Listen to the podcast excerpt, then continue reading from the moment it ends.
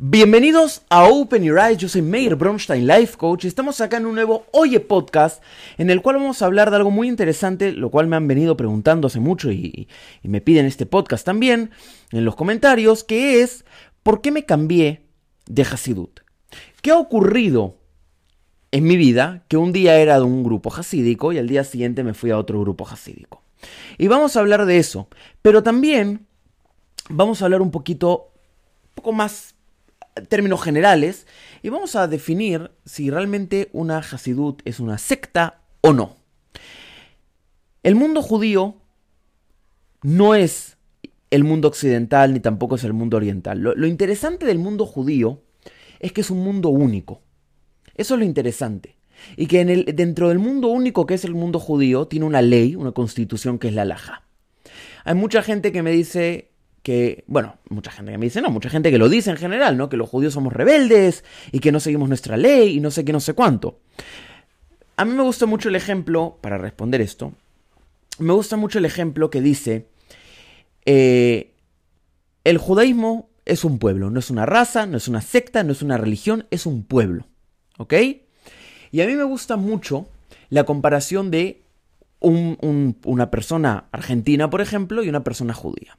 La persona argentina es argentina porque nace en la Argentina y porque sigue, está ligada a la constitución argentina. La persona judía es una persona judía porque nace de vientre judío y porque está ligado a la Torah, que es su constitución porque pertenece al pueblo judío. ¿Ok? Cuando la gente dice, pero ustedes los judíos no siguen su Torah, son rebeldes, ¿qué hacemos con los argentinos, que hay lamentablemente muchos, que salen y matan? Eso está legal, es ilegal, o sea, en la constitución argentina está escrito que no se puede matar, ¿correcto? Y aún así hay muchos argentinos que salen y matan.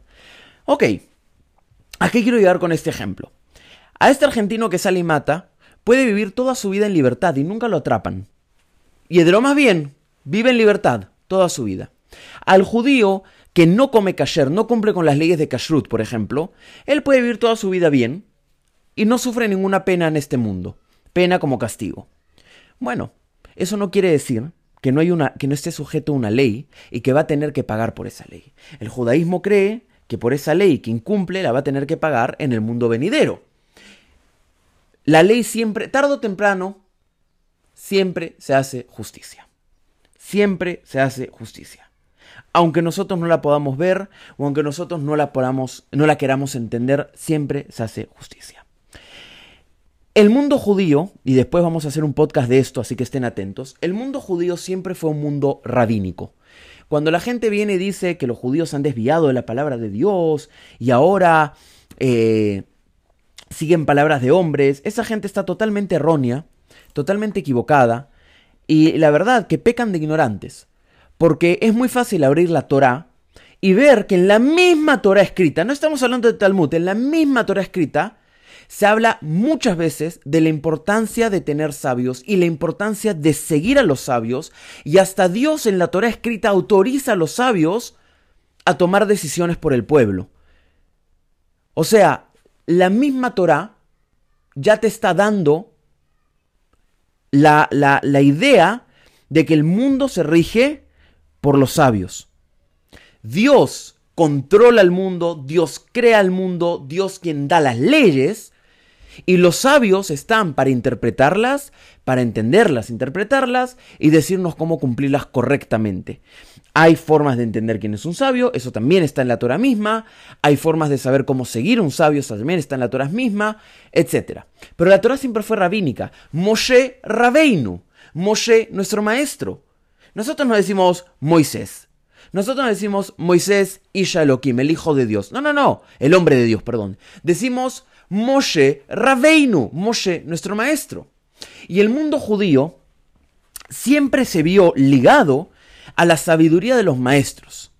Y el mundo judío siempre fue un mundo que siguió la sabiduría de los maestros y los decretos de los sabios. Y no solamente el Talmud, porque hubo muchos decretos que se hicieron en Alemania, que se hicieron en, Polonia, que se hicieron en Irak, que se hicieron en España, que se hicieron en Chile, en Argentina, bajo nuestros sabios.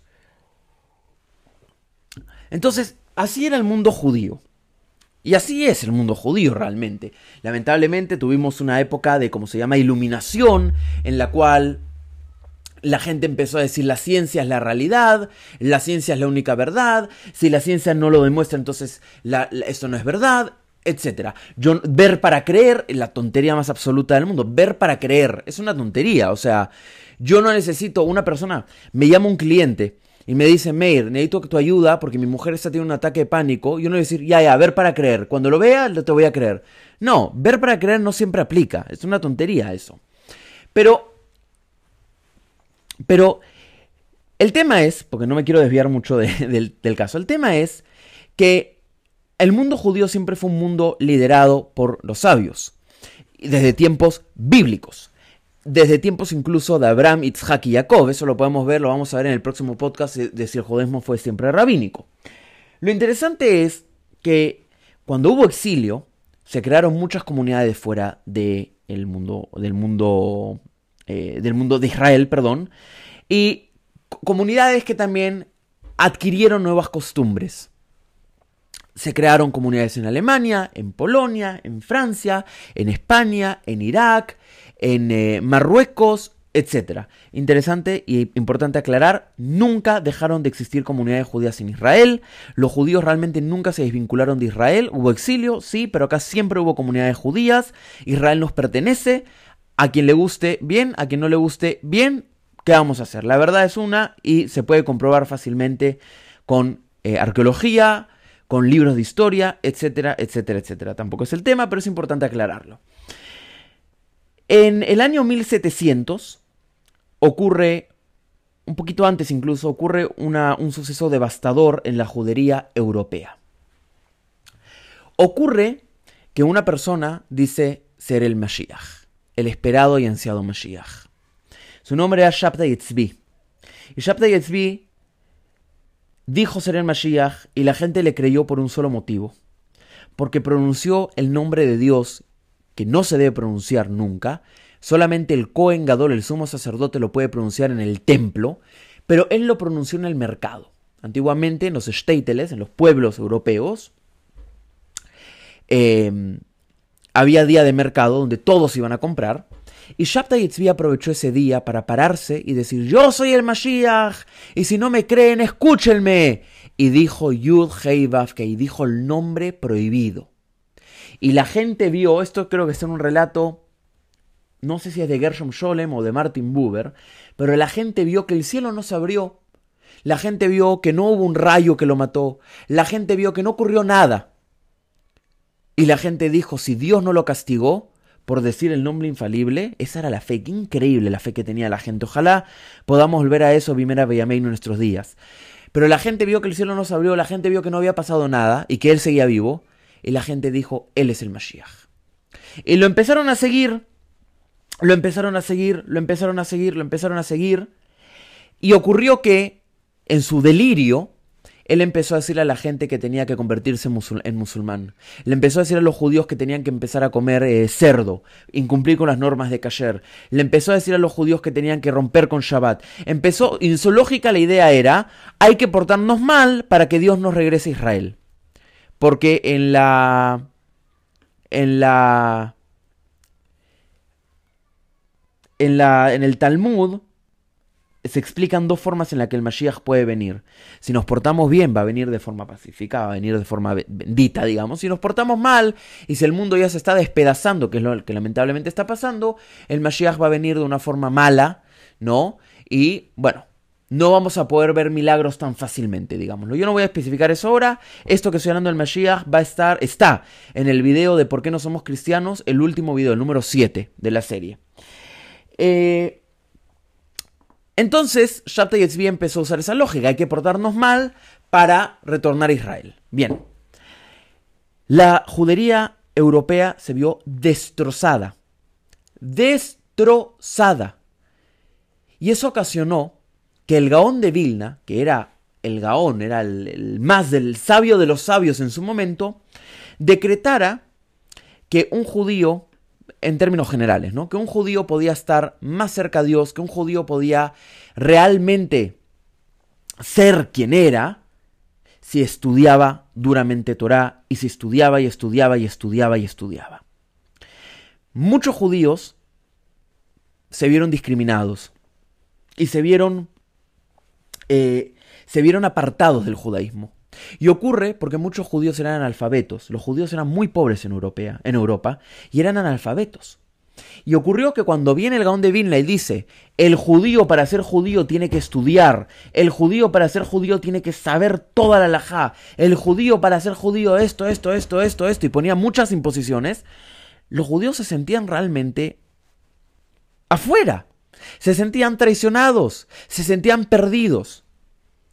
Y ahí, en ese lapso de tiempo, es cuando aparece el Baal Shem Tov. ¿Qué significa Baal Shem Tov? Por favor, personas que no sepan hebreo, personas que no, y esto ahora voy a explicar por qué lo digo, personas que no sepan hebreo, personas que eh, les cuesten buscar en Google, abstenerse a comentar, porque una persona comentó una vez en un video algo totalmente fuera de serie. Decía que Baal Shem Tov significa el hombre que adora a otro dios, el dios Baal. Pero se escribe completamente, o sea, nada que ver. Baal significa dueño. Shem significa nombre, Tov significa bueno, el dueño del buen nombre.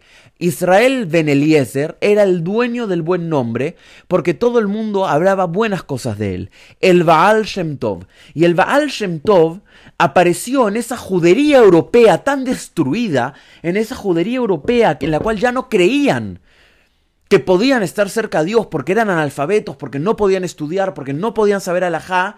El Baal Shem Tov aparece ahí y les dice calma. Porque Dios, porque Hashem, siempre está al lado de su pueblo. Calma. Porque Hashem siempre va a cuidar a su pueblo. Calma. Porque en la época de la Torá no se sabía cómo rezar. En la época de la Torá hay muchas cosas que hoy hacemos pero que en esa época no se sabían. Calma. Abran sus corazones, hablen a Dios, alégrense y regocíjense con él. Porque la Torá nos comanda en Dvarim, en el libro de Dvarim, en Deuteronomio, que vamos a servir a Dios con alegría. ¿Y qué nos alegra? Todo, la mayoría de salmos empiezan con Shir amalos, Mismor Shir, Shir con canción. ¿Qué alegra el alma? Canciones. Cantemos. Regocijémonos. Abramos nuestro corazón. Y el Baal Shem Tov renueva el judaísmo europeo y crea una nueva filosofía, la filosofía hasídica, que en el video que hice sobre el rezo hasídico especifica un poco cómo es el tema, cómo, cómo se rige la filosofía hasídica.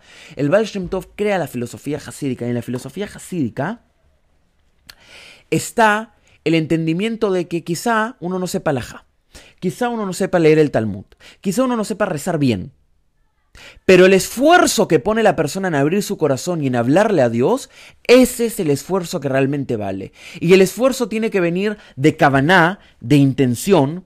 No simplemente yo necesito algo, Dios dámelo. No, cabaná, intención, Hashem. Necesito, por favor, esto porque es el momento, cabana, intención, de humildad. Hay que tener humildad. Pensemos un poco que había gente que decía, ¿tú no sabes Talmud? ¿Tú no sabes Alajá? ¿Y cómo puedes decir que eres judío? Humildad. Yo soy hijo de Hashem. Yo por ahí no sé Talmud, por ahí no sé Alajá, pero soy hijo de Hashem. Y además, soy hijo del Creador. Y el Creador creó todo. ¿Qué soy yo realmente entonces? O sea, del polvo vienes, al polvo vuelves. ¿Qué soy yo realmente?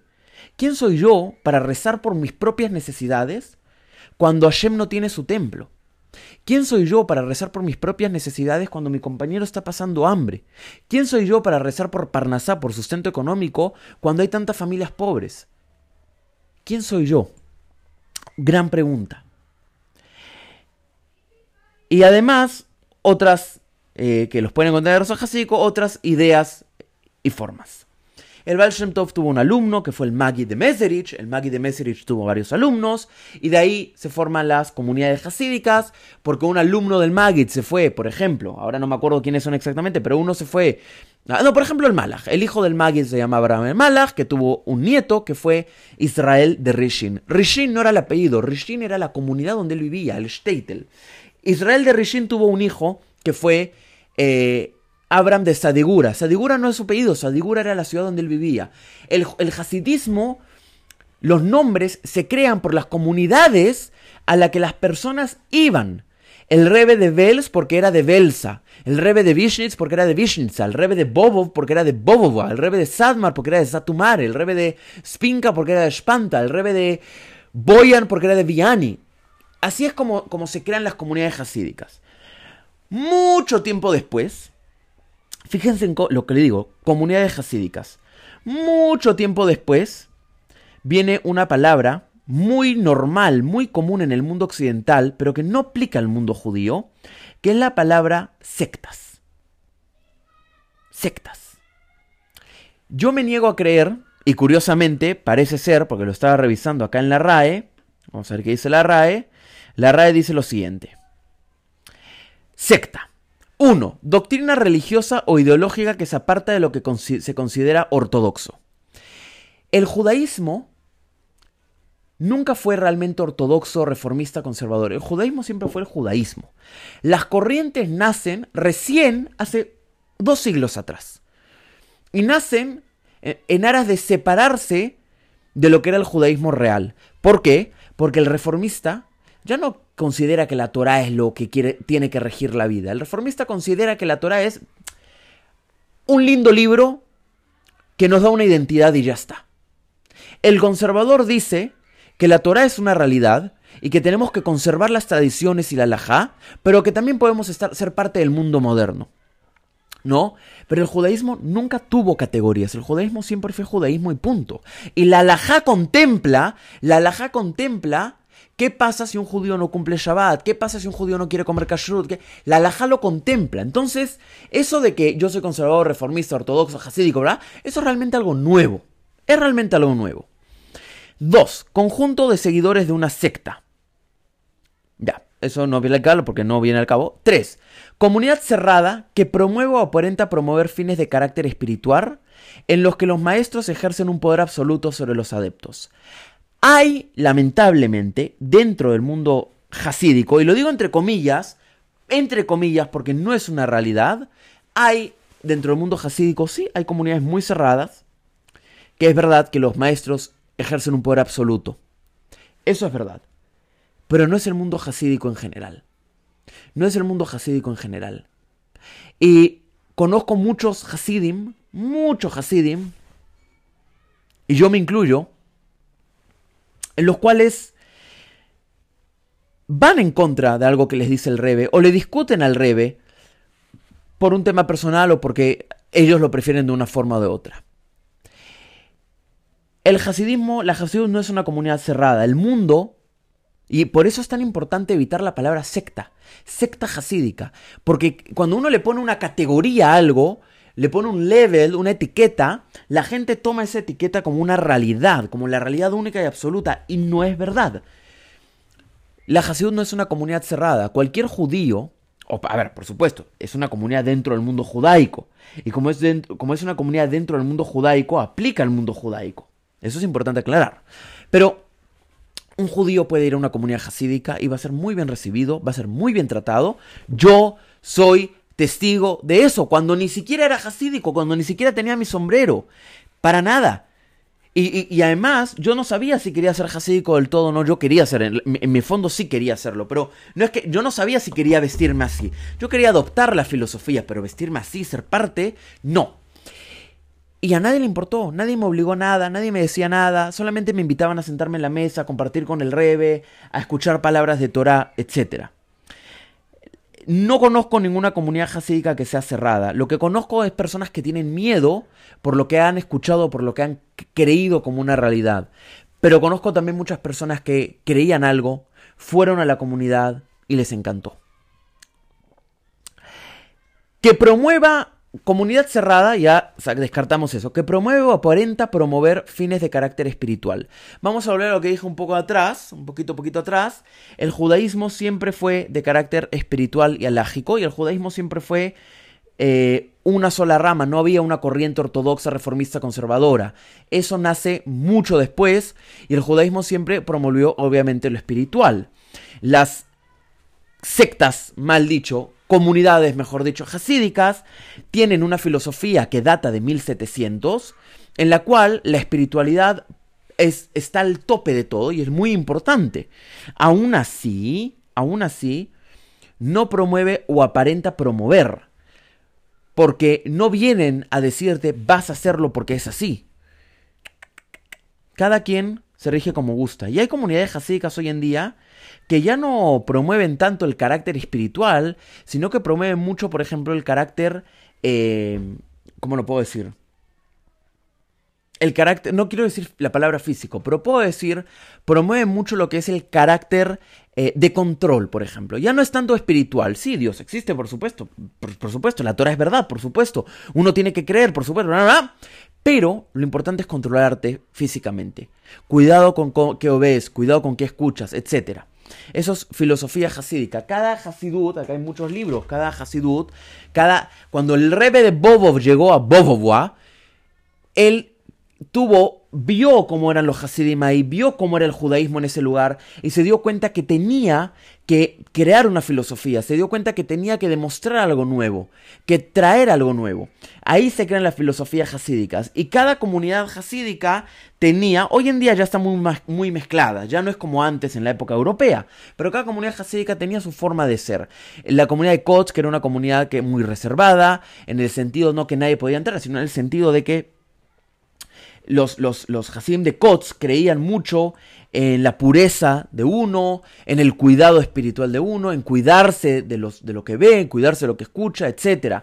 Eh, Gur es una comunidad que cree mucho en el estudio y la importancia de estudiar. Jabat es una comunidad que cree mucho en la importancia de los nigunim, del canto. Eh, todos los descendientes de la casa de Rishin, ya lo hablé, Israel de Rishin tuvo 11 hijos, todos fueron rebes, todos los descendientes de la casa de Rishin eh, tienen la filosofía de realeza, de que las cosas tienen que ser hechas como si fuésemos reyes, muy calmados, hay que comer muy calmados, hay que hacer las cosas muy... Son filosofías de vida. Y la filosofía de vida, ¿ok? Es diferente a promover o aparentar promover un carácter espiritual. La Hasidut es mucho una filosofía de vida.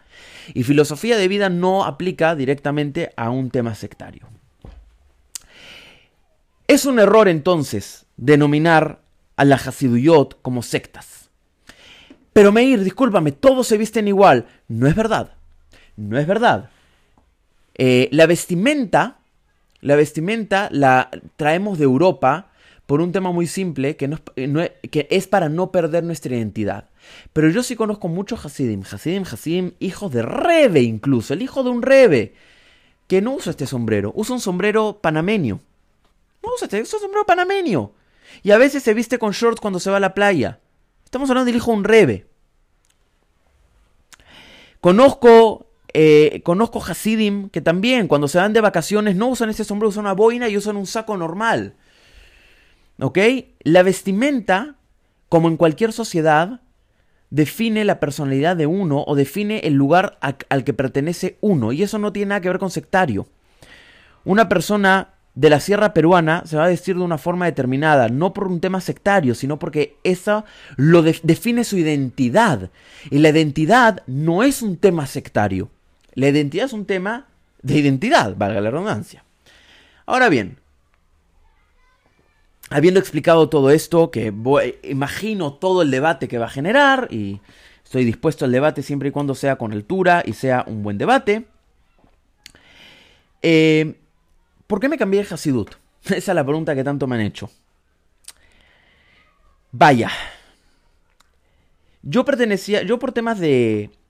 ah, primero quiero contar una cosa muy linda. Quiero contar que mi rebe me llamó hace unos, unos días atrás. Perdón, el, el nieto de mi rebe. Porque había visto el video que hice con Gastón y Oxana, que lo pueden ver en YouTube. Y me llamó para felicitarme y para decirme que está él y su familia, vendría a ser el Rebe, están muy orgullosos del Kiddush Hashem, del... ¿Cómo se traduce Kiddush Hashem? Del... Eh, Kiddush Hashem, de la santificación del nombre de Hashem, ¿ok? Eh, por lo que estoy haciendo. Mi, Rebe desciende, desciende no sé si del Magid de Messer o del Baal Tov, pero desciende de uno de ellos. Y digo esto porque hay mucha gente que duda de mí, no me importa a mí la verdad, pero es muy triste ver que quienes dudan son justamente judíos que perfectamente podrían cuidar el, judaísmo y hacer Kiddush Hashem conmigo y en vez de eso prefieren criticar y etcétera. ¿Qué vamos a hacer? Yo no me meto en, esos temas. Pero quería contar eso. Me, llamó, me llamó y me, felicitó por esto y bueno, muy agradecido. Por temas de privacidad no digo el nombre de mi Rebe ni mi Hasidut, pero cuento, lo que sí quiero es contar, que yo pertenecía a una Hasidut antes, que era una Hasidut que tenía como filosofía de vida el ser, el comportarnos como reyes, ¿no? El comportarnos de forma real, comer lento, vamos a tomar café lento. Vamos a estudiar Torah, estudiémoslo bien, hagámoslo lento, pensemos. La hora es la hora, muy importante. Tenemos que rezar a las 8, a las 8 se reza. Una, es una filosofía de vida de realeza uno tiene que tener un comportamiento establecido para hacer una buena bodata Shem, un buen servicio divino. Y el comportamiento establecido no puede cambiar, porque si no, estaríamos yendo en contra de ciertas cosas, eh, qué sé yo. Era una filosofía que realmente no encajaba conmigo. No encajaba conmigo. Además, pasé por un tema personal, un tema privado, que igual creo, lo hablo en el canal. Yo estoy divorciado pasé por un divorcio. Y al pasar por un divorcio, necesitaba a mi rebe para consejos espirituales, necesitaba a mi rebe para, para un aliento, ¿no? Más allá de mi terapia, también quería un aliento de mi rebe que me pueda decir alágicamente, que me pueda decir de forma jasídica, ¿no? Cómo llevar este momento, este problema, esta situación. Y mi rebe no estaba. Porque la Hasidut a la que yo pertenecía era una Hasidut grandísima, con casi 10.000 Hasidim en, en el mundo. Y mi Rebe, es una persona muy ocupada. Y algo realmente no me cuadraba en ese estilo de vida. Muy estructurado, yo soy una persona estructurada, pero muy estructurado no me gusta ser. No me cuadraba, no me cuadraba. Y un día me encuentro con un amigo al que le digo que a, todo esto es psicólogo, porque también es muy normal que en las sectas no te permitan tener una vida propia. En la Hasidut no ocurre eso. En la Hasidut vas a encontrar psicólogos, doctores, mi, oftalmólogo, mi oftalmólogo es un Hasid de Bishnitz. En la Sinfónica de Israel, en la Orquesta Filarmónica de Israel, hay un Hasid de Bishnitz que toca el tambor, toca percusión. Eso es muy importante decir, porque también, ¿no? O sea, el, concepto de Hasidut es que tú sigues los lineamientos y no puedes hacer una vida propia. Nosotros hacemos lo que queramos, siempre cuando, obviamente, no vayamos contra la Ja y siempre cuando hagamos las cosas bien. Pero podemos, podemos tomar nuestras propias decisiones. Si uno se quiere ir de la comunidad, puede hacerlo. No me gusta decirlo así, así tan simple, pero puede hacerlo. Y, es importante aclarar también que, eh, así como uno puede hacerlo, también tiene que atenerse a consecuencias. Cualquier, cualquier, cuando uno sale de cualquier sociedad, cuando uno sale de un grupo de amigos, cuando uno sale de un, edificio, cuando uno sale de, lo que salga, ¿ok? Siempre hay consecuencias. Y uno tiene que atenerse a esas consecuencias. Y eso no, aplica solamente al mundo jasídico, aplica a todos los mundos. ¿Ok? pero lo que sí quiero decir es que las consecuencias no son tan graves como las pinta poco ortodoxa, ojito. O sea, poco ortodoxa realmente es es, es, una serie de Netflix para atraer gente. Obviamente que te muestre una chica que se rapa el pelo y se pone a llorar, va a jalar un montón de views. Va a jalar un montón de gente. Que te muestre un chico que se hizo hasídico y que ahora graba para YouTube, no jala tanta gente, ¿correcto? Pero volviendo un poco al tema. Eh, volviendo un poco al tema. Tú, tú, tú, tú, me fui un poco. Voy un poco al tema. Habían cosas que no, no cuadraban en mi vida, en mi estilo de vida. No me gustaban. No me sentía cómodo. ¿Y qué hice? Me encontré un día con este psicólogo, que Bezrat Hashem lo vamos a tener acá en Open Your Eyes, y le pregunté, él es el Hasid, y le pregunté cuál era su Hasidut, y me dijo, mi Hasidut es X. Ok. Y le pregunté si podía hablar con el Rebe. Y me dijo, por supuesto que puedes hablar con el Rebe. Es más, porque es, tema de corona, estamos todos con el corona, no estamos en, cuarentena, etc. Eh, podrías quedar con él para hacer un Zoom. Un Zoom. Un Zoom. Un Zoom, ¿no? Cuando dicen que los Hasidim son todos en contra de tecnología y que nunca vamos a ver este Hasidim en, internet y que un Rebe nunca va a hablar por computadora, etc. No es verdad. Yo no voy a mostrarles ahora el video por temas de privacidad, pero acá lo tienen a él grabado en YouTube, que él mismo se graba dando un shiur. Lo muestro así. Ya. Entonces, hay comunidades y comunidades y hay cosas que seguir. Y cuando él me dice que podría tener una charla por Zoom con el Rebe, yo me quedé loquísimo. Y dije, wow, un Rebe que tiene Zoom y que pueda atenderme para darme un consejo, etcétera, no tiene precio.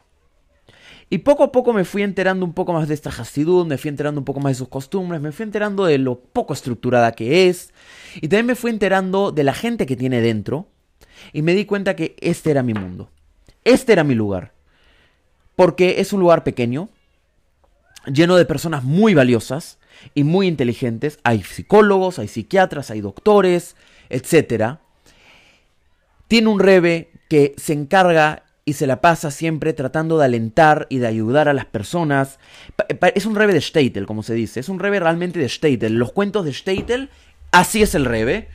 Y, la verdad que la forma en la que él maneja la vida, su vida, no la vida de los demás obviamente, sino su vida y la forma en la que él actúa, etcétera, a mí me, me, me enamoró. Me enamoró. Una persona que, que se la pasa, eh, una persona que se la pasa de, de, perdón, una persona que se la pasa de casa en casa, casa, no de, de shul en shul, sino de casa, él va a las casas de las personas. Él va a la casa de las personas a dar shiurim, a dar clases de Torah, e invita a gente que ni siquiera es religiosa, invita a gente que no tiene kippah para enseñarles Torah. es, es maravilloso. Es maravilloso, una persona que se preocupa por los demás antes que por sí misma. Es maravilloso. Y es una filosofía muy distinta a la filosofía que, a la filosofía que seguía. Y es una filosofía que me cuadra mucho más porque me hace sentir que pertenezco a un lugar y al final todos queremos pertenecer a un lugar. Todos queremos pertenecer a un lugar. Y todos buscamos pertenecer a un lugar. Y nos queremos quedar donde pertenecemos, donde nos sentimos a gusto y donde sentimos que pertenecemos. Y yo lo encontré en esta comunidad. Y la transición de una comunidad a otra fue tan simple como simplemente ir a la otra sinagoga, ver al otro rebe y decirle me gustaría ser tu Hasid y aprender de ti. Y eso fue todo. Nadie me persiguió. En las sectas, tú te vas de una secta. Te persiguen, te extorsionan, te cortan las líneas, te amenazan, Nadie me persiguió, nadie me amenazó. Al contrario, los Hasim de otra, de otra comunidad me llamaban para preguntarme si estoy bien, si me pasó algo. No, estoy bien, solamente que ahora soy de Hasid de tal lugar.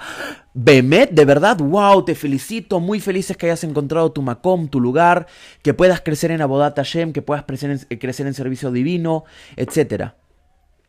Ni amenazas, ni, ni malestares, ni nada. No solamente eso, la vez pasada me encontré con mi previo Rebe en la calle. Él salía de, dar, de la sinagoga, yo pasaba por ahí, me lo encontré, nos saludamos, apretón de manos, sonrisas, me preguntó cómo me iba en esta comunidad de la que estoy ahora, le dije que muy bien, estaba muy feliz por mí, etc. ¿Saben por qué la terminología secta no aplica para la Hasidut? Porque la Hasidut es parte del pueblo judío. Y Am Israel es un solo pueblo. Y todos velamos por todos, desde el no religioso hasta el religioso, desde el que sabe toda Torah hasta el que no sabe ni una ápice de Torah. Todos velamos por todos. Y por ende, como todos velamos por todos y somos un solo pueblo, no importa dónde el judío vaya, siempre va a ser, siempre va a ser el par de otro judío. No importa dónde un judío vaya, siempre va a ser el prójimo de otro judío. No importa dónde un judío vaya, siempre va a ser aceptado en la comunidad a la que quiera entrar, porque Am Israel es un solo pueblo. Soy Meir Bronstein, Life Coach, y hasta un próximo podcast hasta un próximo Oye Podcast.